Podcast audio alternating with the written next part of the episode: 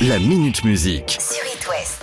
Sarah, il y a une news qui a beaucoup touché les internautes ce week-end. Non pas la presta au saxophone d'Alex, Oui, mais autre pourtant, chose. j'aurais voulu euh, en parler vraiment. Mais oui, je voulais vous parler d'abord de ce groupe. Foo Fighters Yes C'est des ménages, hein? Bon, les Foo Fighters, on en a beaucoup entendu parler ces derniers mois, notamment avec euh, Taylor Hawkins, célèbre batteur du groupe, qui malheureusement est brutalement mort euh, en mars dernier. Euh, là où je veux en venir, c'est que ce week-end, il y a eu un événement, si on peut dire ça comme ça. C'est quelque chose d'incroyable, d'incroyable qu'il s'est passé. Écoutez.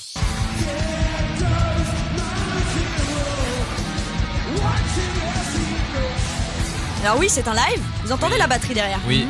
Sauf que je vous rappelle qu'il n'y a plus de batteur. Et en fait, depuis le décès de Taylor Hawkins, c'est le premier con- concert que les Foo Fighters ont fait Ah oui sans lui. Ça s'est passé samedi. C'était au stade de Wembley à Londres. Et à la batterie, ce n'est autre que son fils, Olivier Shane Hawkins, Mais attends, 16 mais il ans. est tout jeune. Oui, Ouais, 16 ans. 16 ans, qui a décidé euh, de euh, rendre hommage à son père en accompagnant le groupe à la batterie sur cette Wow. chanson, My Hero. À Wembley, le gamin, À 16 ans quand Wembley, même. ouais. La vidéo, elle est devenue virale. Elle a été visionnée plus de 10 millions de fois rien que sur Twitter. Et autant vous dire que, bon, bah, on a tous un petit peu euh, lâché notre larmichette. Moi, la première, car il ne pouvait pas faire plus bel hommage à son père. Deuxième info musicale aujourd'hui, Sarah, on célèbre quelque chose à Hollywood. Les 20 ans de carrière d'Avril Lavigne.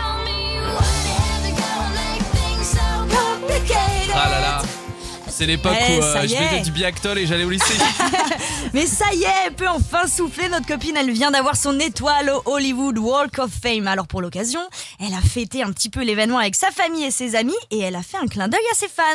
Je vous explique l'histoire lors de sa première visite à Los Angeles en 2001, quand elle avait 16 ans. Euh, elle s'est prise en photo sur ce même boulevard avec un sweat sur lequel était écrit "Faire du skateboard n'est pas un crime". Bien sûr en anglais, mais je préfère vous le traduire en français.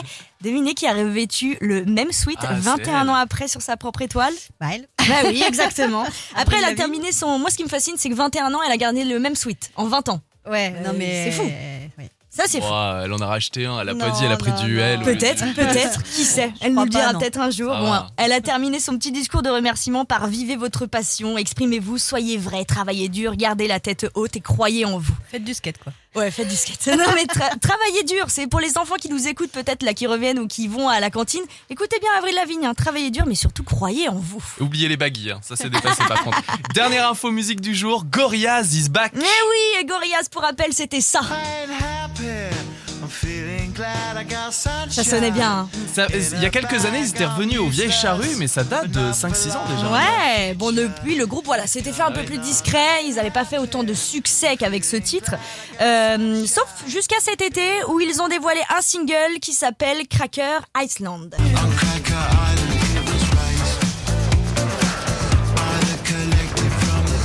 Ça sonne bien, hein? C'est pas mal, hein? Qui leur a permis donc de confirmer ce week-end l'arrivée d'un nouvel album du même nom pour le 24 février 2023 et de dévoiler en plus un nouveau single New Gold avec Tame oui. Impala.